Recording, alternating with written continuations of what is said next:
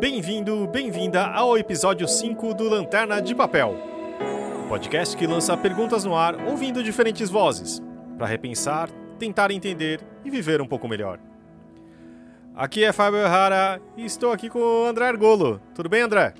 Tudo bem, Fábio? Tentando não riscar nenhuma faísca que faça pegar fogo o nosso lanterna de papel. Hoje a gente vai falar um pouco de Brasil estrangeiro. Você sabia que, primeiro, Estado brasileiro não tem ideia de, de pessoas que foram morar fora. Isso é uma boa notícia para as pessoas que estão fora do radar do governo. Ah, eu tenho uma estimativa entre 650 mil a 3 milhões de pessoas que moram fora do país. É, é tipo é. estimativa de, de período paleozoico, assim. Não, esse dinossauro viveu entre 2 milhões e 200 milhões de anos. É quase isso, né? Quase nada. A maioria dos brasileiros vai morar nos Estados Unidos e grande parte acho que mais de 60% são ilegais lá, né? É, a gente entende, e nesse momento é, eles estão largados, né? Exatamente.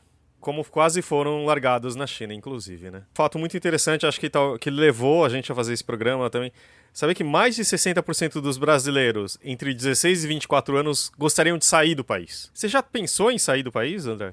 É engraçado, é, justamente nessa, nesse período da vida Aí é que eu não tinha mesmo nenhuma pretensão de sair do país. É, eu só tive um desespero, assim. Eu, eu, eu falava para minha mãe, desesperado, que se eu fosse alistado para cumprir serviço militar, eu, eu ia embarcar no primeiro navio que eu pudesse no, no Porto de Santos e ir embora. Fora esse desespero, eu não queria, não. Eu tinha os pés bem plantados, assim, no, no Brasil. Eu queria ser um jornalista engajado que pudesse participar de uma é, transformação assim do que eu acreditava que tinha que ser transformado no país, enfim, essas ilusões das quais eu tenho saudade de tê-las comigo, sabe?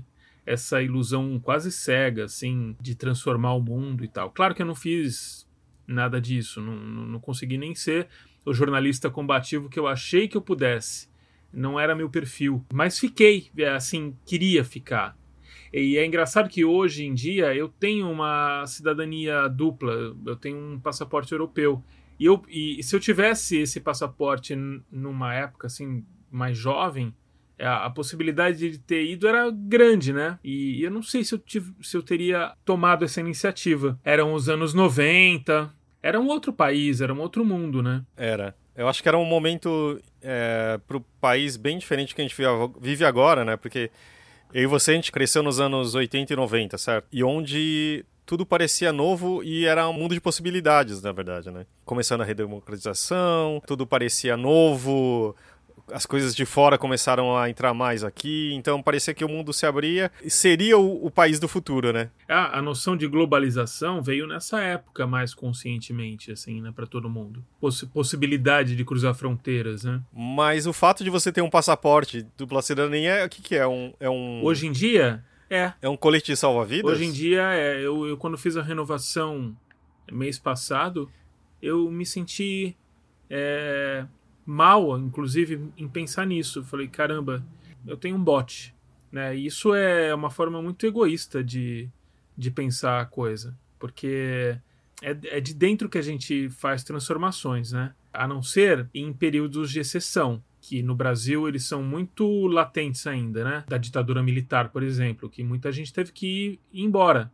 Aqui no Brasil, na Argentina, no Uruguai, no Chile, pessoas que tiveram é, para sobreviver que sair do país, enfim, é, por causa de governos totalitários. Assim, tem gente que acha que eu sou muito pessimista ou não gosto de como eu me coloco como realista.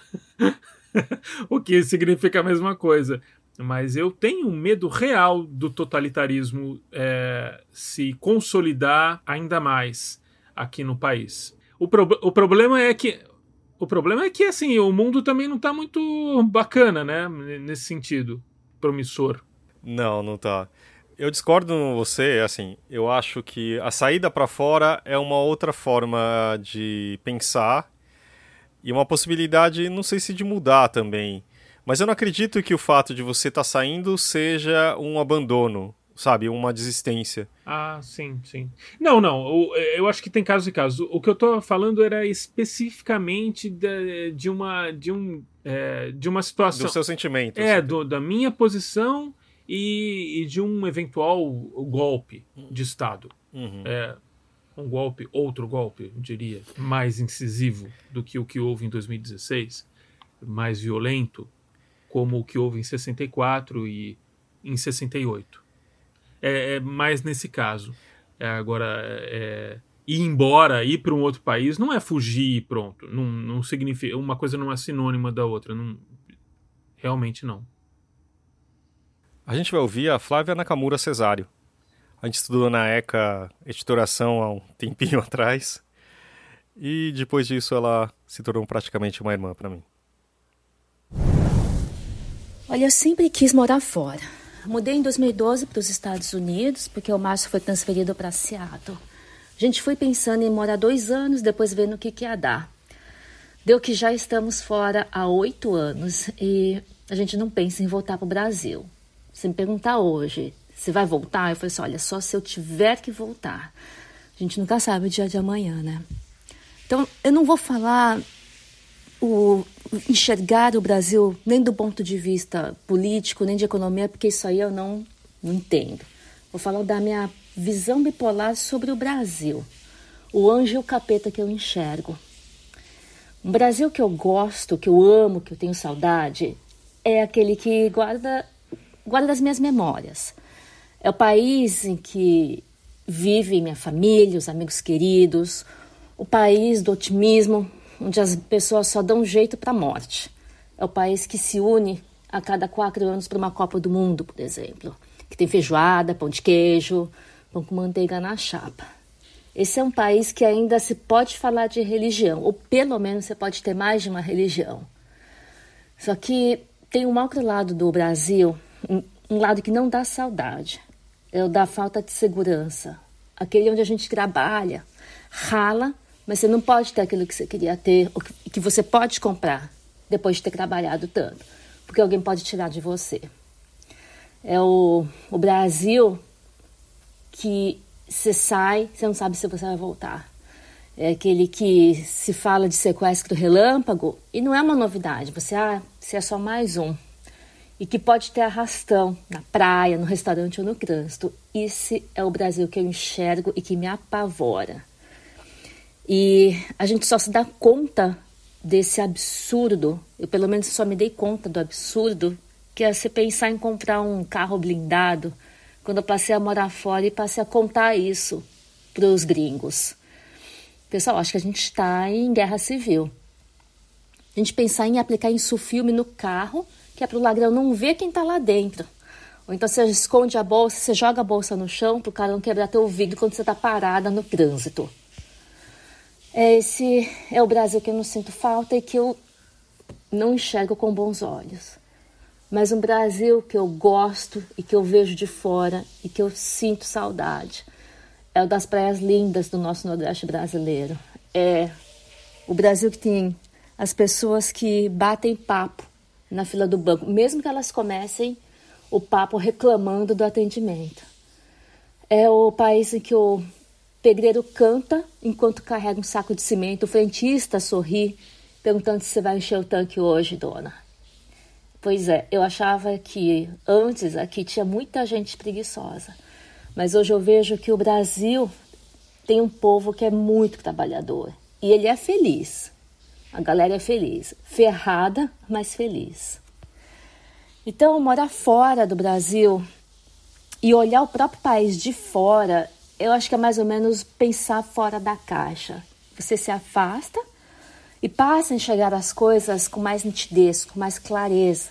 Você enxerga o todo e vê que muita coisa pode ser diferente, poderia ser diferente e é diferente dos outros lugares. Mas esse diferente pode ser para melhor ou para pior.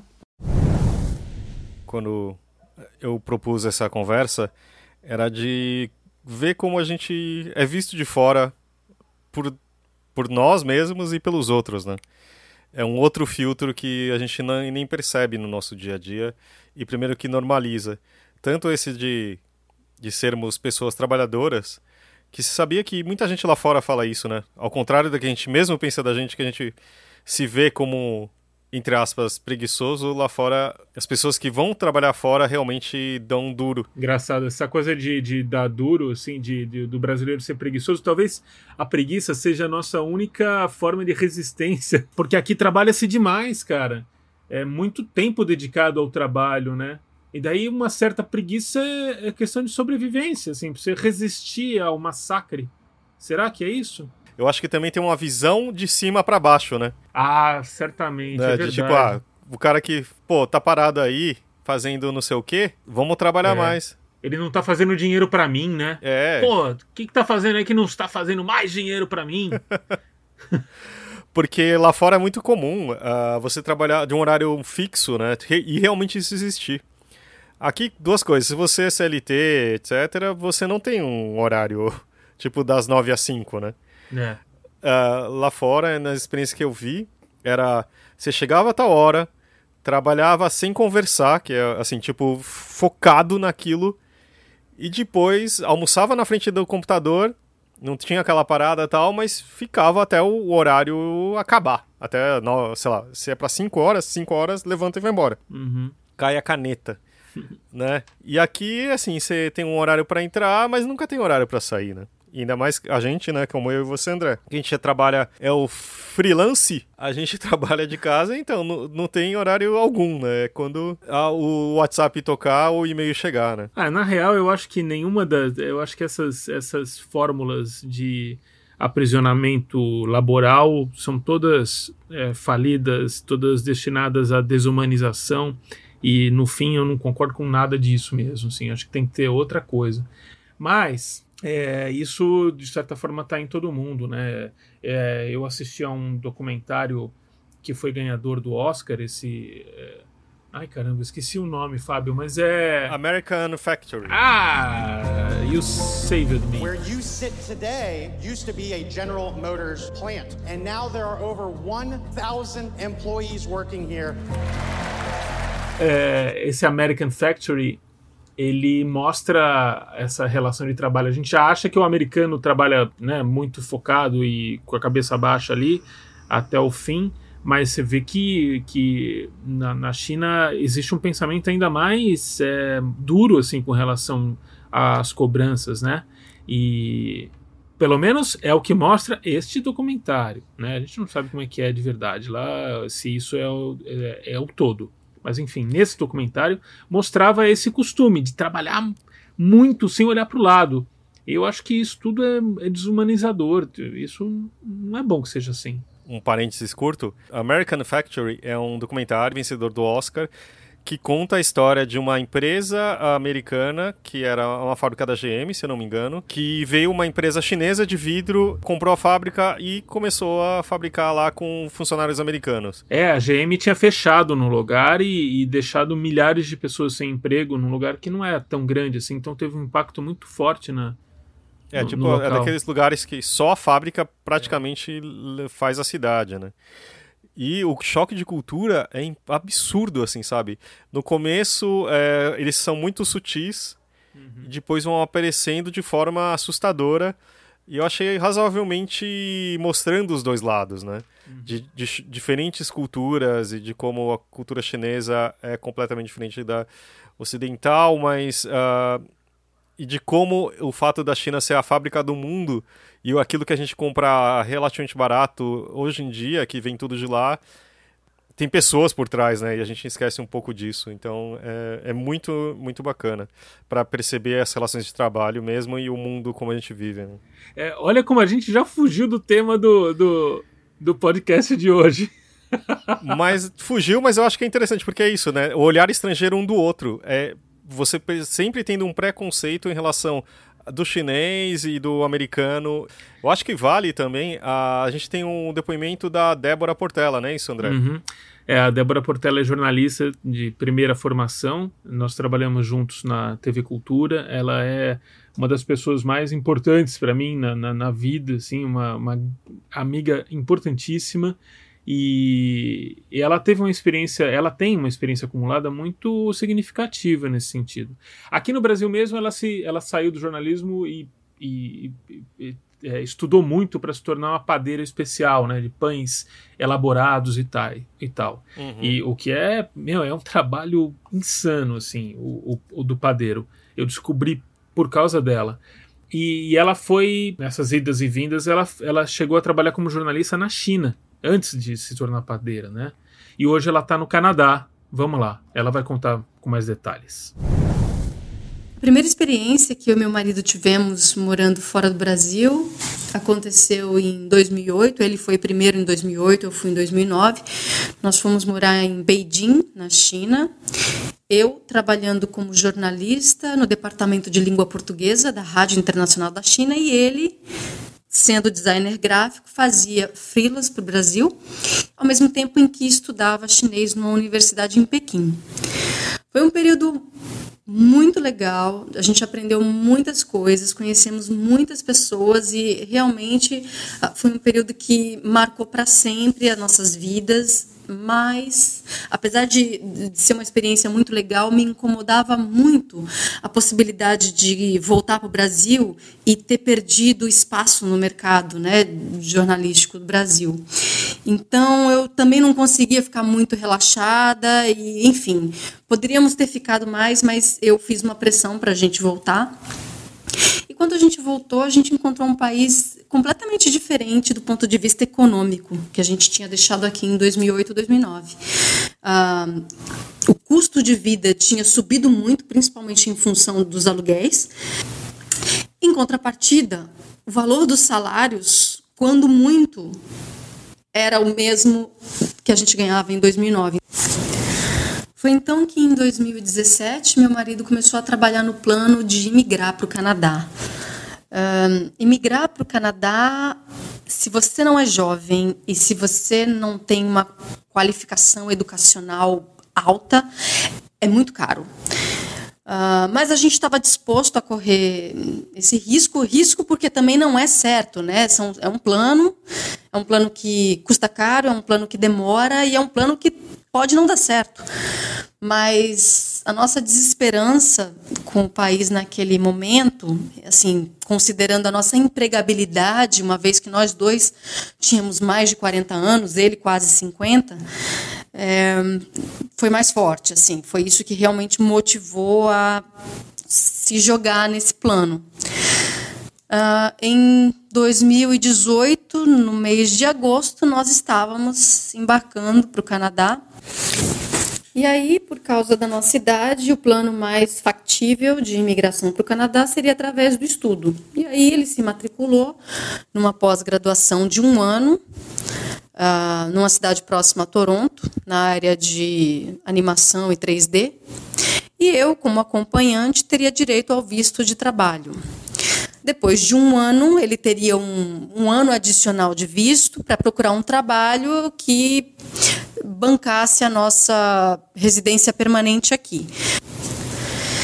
Então, ao final do curso, em 2019, ele recebeu um convite para vir trabalhar em Vancouver e é onde a gente está desde julho. Vancouver é uma cidade muito agradável, é uma cidade muito bonita, bem pequena, bem menor do que eu esperava que fosse, mas e com um clima muito, muito mais uh, agradável do que em Toronto, que faz muito frio.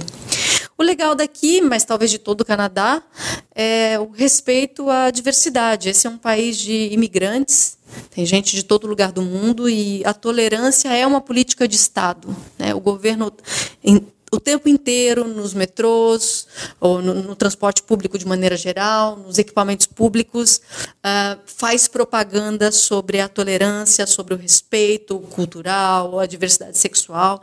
Então, isso é muito interessante de ver, é muito legal. E também, é, Vancouver, assim como Toronto, acho que são as duas cidades mais caras do Canadá. O custo de vida aqui é muito alto. Uh, eu que trabalho como padeira, é considerado um trabalho, um entry level. Meu marido tem uma, uma profissão né, com alta qualificação, mas a minha não é. Eu estou trabalhando como padeira. Um salário mínimo aqui é, digamos assim, a partir de 2.200, 2.300 dólares. É possível viver com alguma dignidade aqui, sabe? Enfim, A gente ainda não tem muita certeza de que é em Vancouver que a gente quer ficar, principalmente porque não é muito fácil juntar dinheiro aqui, estando numa cidade tão, tão cara, mas, é, enfim, os documentos, a gente tá, agora está trabalhando na aplicação uh, da residência permanente, reunindo os documentos para aplicar para a residência permanente e vamos ver o que vai acontecer, né? Você sabe que por muito pouco eu quase não fui morar no Canadá? No Paraná? No Canadá também. No Canadá. Isso que ela comentou, no, o, o, Canadá e eu acho que a Austrália são um dos únicos países que eles têm é, programas mesmo de imigração. Então você, você tendo alguns requisitos, você preenche aquilo, faz alguns processos burocráticos e é interessante porque é muito prático, entre aspas. Então, assim, se você tem tal profissão, você ganha um ponto, se você tem outro, tantos pontos. Então, se, fazendo tantos pontos, e você consegue ter um visto e você pode mudar para aquele país. Era acompanhante, no caso, né, de quem se aplicou, uh, da minha namorada naquele tempo e só que ela se mudou para um outro país. A gente teria que ir para o Canadá num período de um ano, senão perderia aquele visto. Que a gente demorou bastante tempo, investiu bastante dinheiro, mas coisas da vida.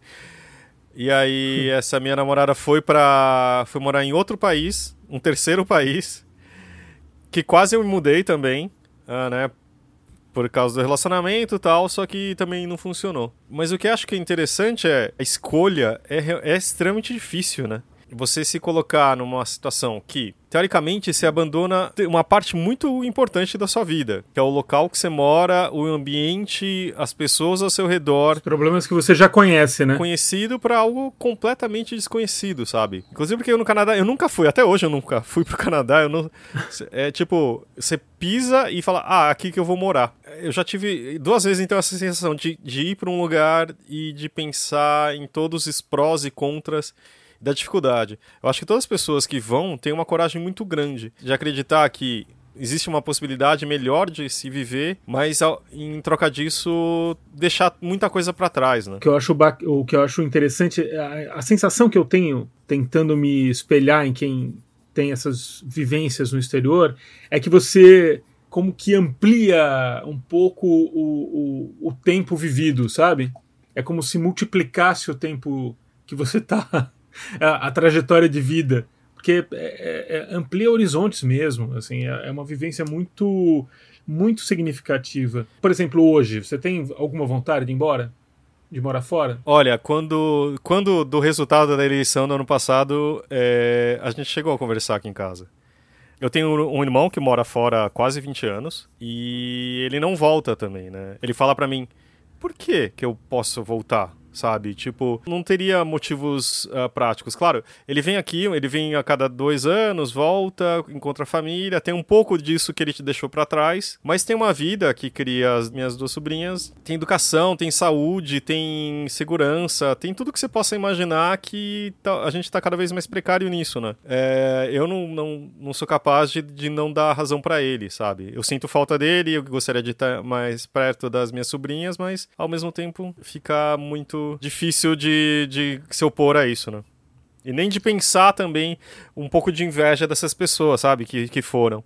Eu tenho um uhum. pouco desse sentimento, mas ao mesmo tempo tem muita coisa aqui que eu gosto, então. É, e quem, quem vai também é complicado. Família fica, você tem. convive com uma certa culpa, assim, às vezes. É, eu já ouvi muitos relatos a respeito disso. Agora, é, duas coisas sobre, sobre essa vivência da Débora para completar. No primeiro depoimento a gente teve também, que é a questão da segurança. A Débora não falou, mas ela, eu lembro dela comentar que, por exemplo, na China, ela demorou um tempo para localizar, para perceber, para incorporar esse sentimento, mas ela percebeu que ela não iria ser assaltada na rua que isso que, que, ninguém nunca iria apontar uma arma e atentar contra a vida dela por causa de, do, do, celular, do dinheiro e tudo mais.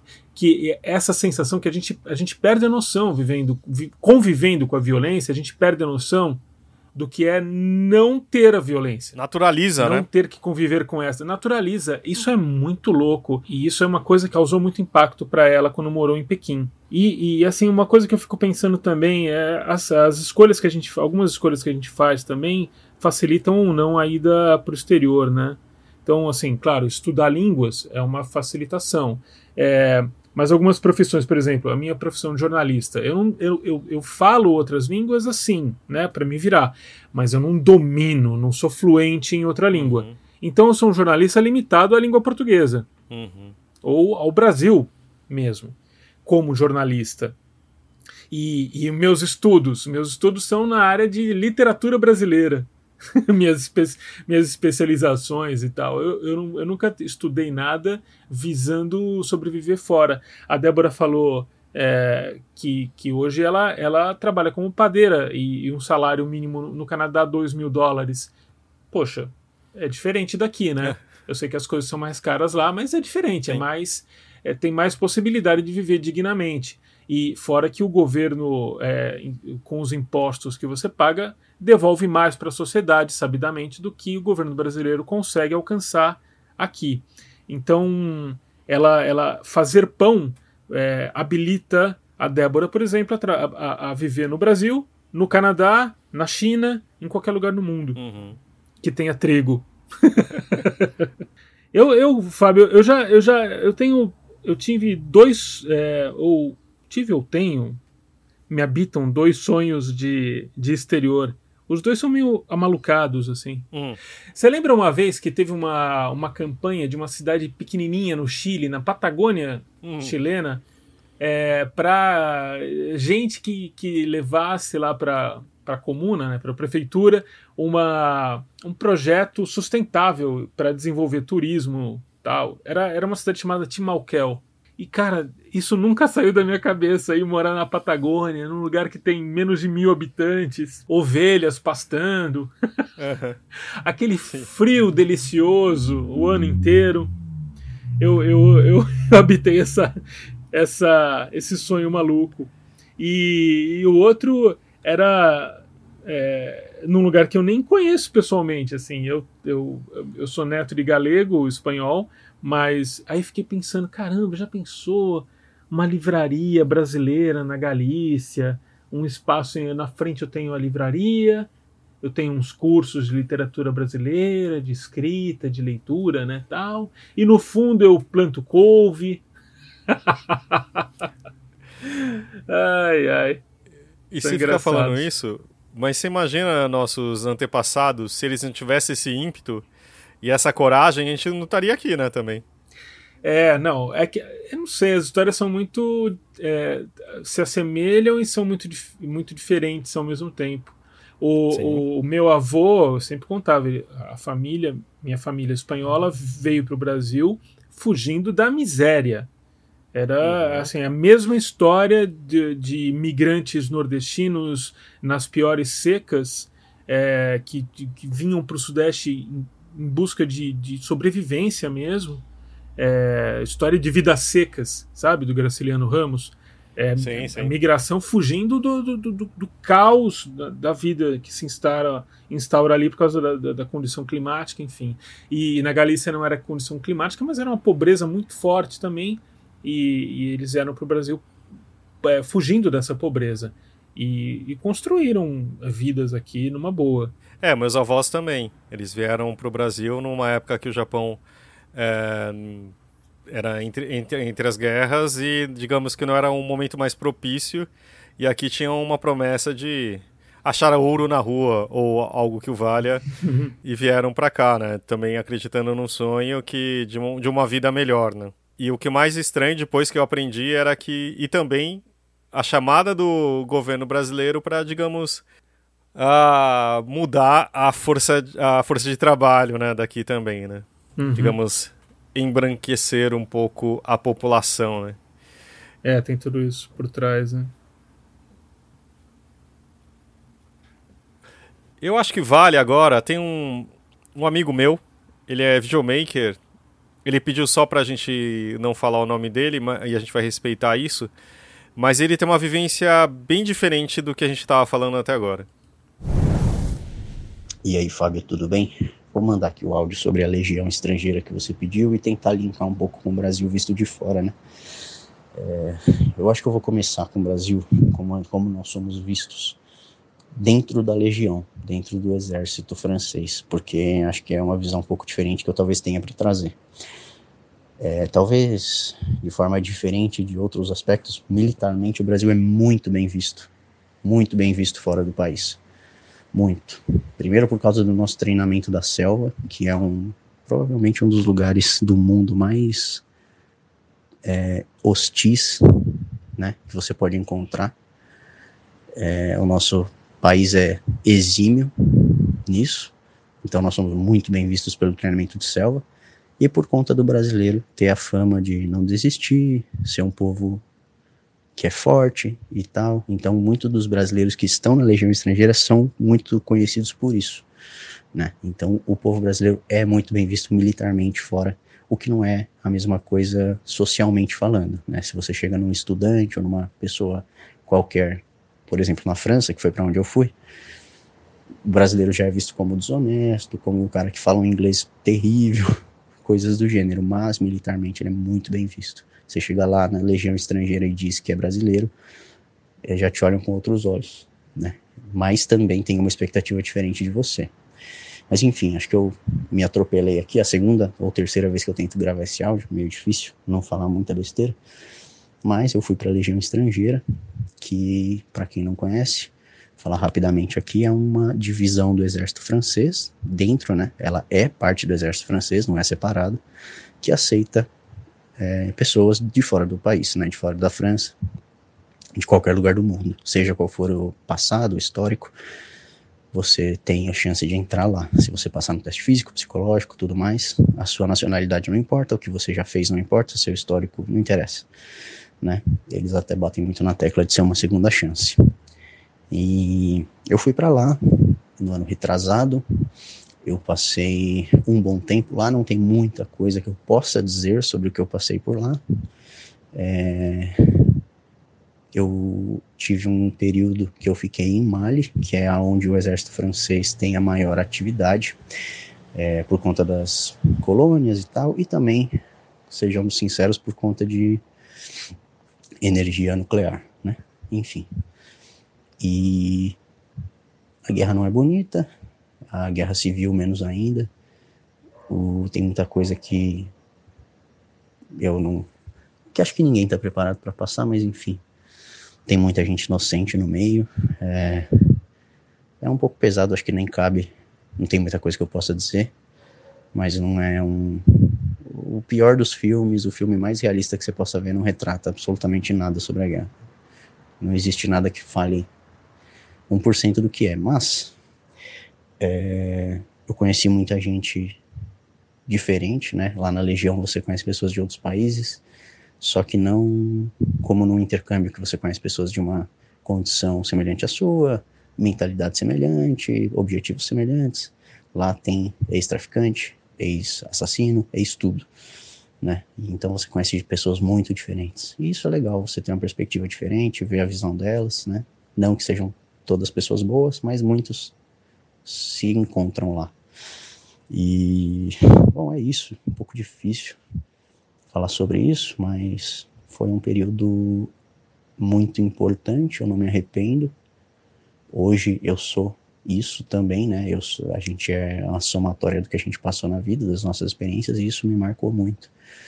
É, principalmente a parte do treinamento militar, da parte da, de toda a disciplina e o controle é, de situações de estresse, de risco, de dúvida, de escolhas que você tem que fazer num local como né, uma guerra, uma guerra civil. É, você ponderar, né? O, o, dizem que o soldado não é pago para pensar, ele é pago para executar é, o que, que é mandado. Mas não é muito bem isso, porque é, enfim, não existe isso. Né? A gente a gente questiona tudo que a gente faz e mas valeu é isso aí e bom podcast aí. A ideia, a ideia sempre foi desse podcast de dar voz para pontos de vistas e histórias diferentes, né? E acho que isso mostra bastante um outro lado que a gente eu não consigo nem imaginar, né? Que, é viver isso? Nossa, a gente tem que agradecer muito esse depoimento, porque é, ele é realmente muito raro, é de uma vivência muito intensa e real, é, que fica realmente escondida, né? É muito importante quando ele fala assim, olha, quando vocês quando se pensa, quando se retrata a guerra em qualquer, em qualquer lugar, não se retrata o que é a guerra. É, então, é para a gente ter um pouco da dimensão dessas das vivências, né? Isso acho que, a gente transporta até para muitas outras situações. É, é, quando se fala em lugar de fala, tá nessa chave também, né? É, a gente pode se aproximar das questões de dificuldade da vida de muita gente, mas outra coisa é o que a pessoa realmente vivencia. Então, é, Agradeço essa, essa disposição em ter partilhado isso. É uma visão de ida, de saída do país para um outro lugar completamente diferente, né? E, e muito rica. É, isso mesmo. Deixa eu até tomar um ar. é, tem que tomar ar mesmo, cara. Imagina quantas histórias tem pelo mundo espalhado, esse, esse, esse número sem contagem é, de brasileiros que estão é, espalhados pelo planeta, quantas histórias é, que, que, que, que são é, trilhadas, né, que foram trilhadas é, por essa migração sem Sim. fim. É, o, que, o que faz também é, na antropologia me, me chamou muita atenção assim quando estudei um pouco é, é a relativização do, do, do, do, que se chama de local e de fora, né? Que o local hum. e o que vem de fora, é, na verdade, é uma composição só. Nada do que a gente faz aqui é puramente local, né? É, tudo é, tudo é, é, tem contato com o que vem de fora o tempo inteiro. O, o, o, extremamente local é composto pelo que vem de fora e vice-versa. O que é de fora está tocado pelo local. É, isso é uma noção muito, é muito importante da gente ter. É, e, e, que torna a xenofobia uma bobagem, uma bobagem gigantesca, né? E, e infelizmente a xenofobia existe em todos os cantos do mundo. Gente, até no Brasil, meu Deus, até no Brasil tá tendo xenofobia no norte do país contra venezuelanos e tal. Então é, isso é muito grave, isso precisa ser é, encarado com seriedade, né?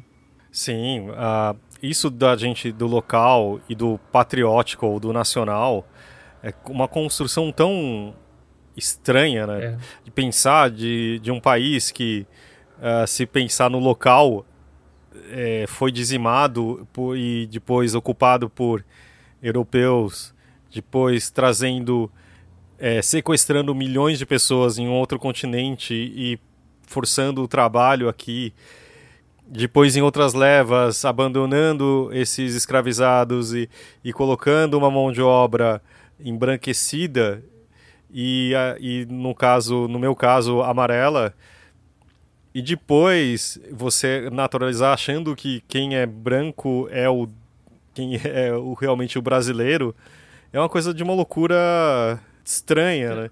e você vê um presidente ao ser atacado, se defendendo como uma criança de terceira série e sempre apontando para as respostas mais mais baixas e infantis. Timalquel, Fábio, vamos pensar numa comunidade Timalquel, lanterna de papel.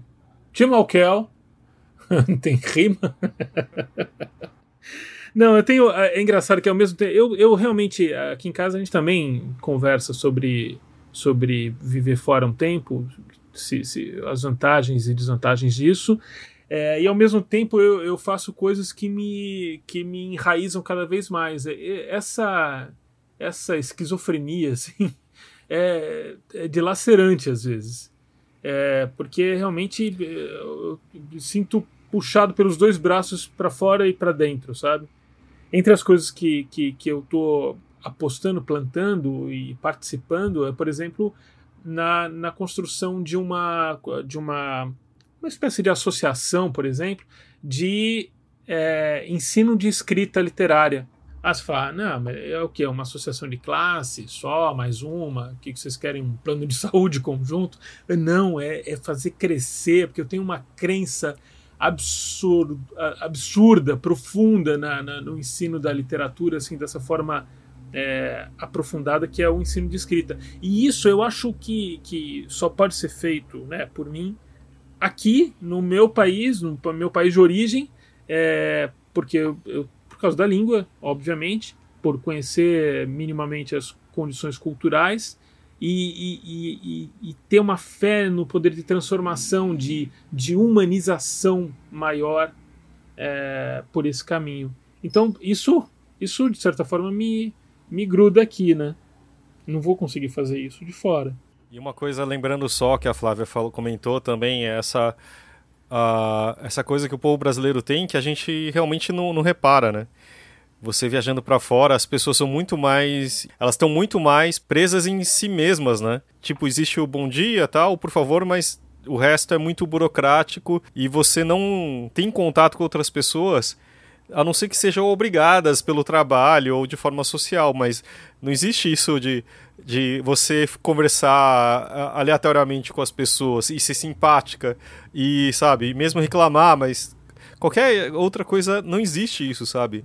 Não existe a conversa do bebedouro na empresa. Não existe também uma. Essa, é quase ingênuo falar, mas o que o, acho que o brasileiro tem de alegria e de teimosia de tentar insistir aqui, o que a gente está fazendo, acho que até hoje, é, é, acho que é também uma resignação de se não tem outro jeito, tá, tá uma merda, mas você vai fazer o quê? Vamos lá então, né? No, senão eu acho que não teria mais país. É, né? eu, eu não tenho essa noção, essa vivência do exterior. A única, assim, acho que o maior tempo que eu passei no exterior foi na Grécia, foi em Atenas, porque eu fui cobrir a Olimpíada de 2004. E daí lá não, lá é muito parecido com aqui. É muito, muito. Uhum. Eu é, gostei demais de lá. A Grécia é fantástica. Acho que é isso por hoje, né? Acho que a gente começou a arranhar um pouco. Acho que os nossos programas não definem respostas, mas. E também nos ajudar. Para ajudar a gente, escreve no e-mail lanterna de papel podcast@gmail.com ou nos segue no Facebook e Instagram. É isso, Fábio. Obrigado a todo mundo que participou, que ouviu. Obrigado a você por dar espaço para as minhas reflexões beste besteirais e até a próxima. ah, mas a gente tem que falar também o que a gente vai fazer semana que vem, né? A, mo a mochila do fim do mundo, né? É, preciso sair de casa correndo para levar coisas que eu, com as quais eu pretendo conviver pelo resto da minha vida e só. O resto tudo vai ficar para trás. É uma situação extrema, é, nossa, eu tô me sentindo dentro do National Geographic. O que você leva?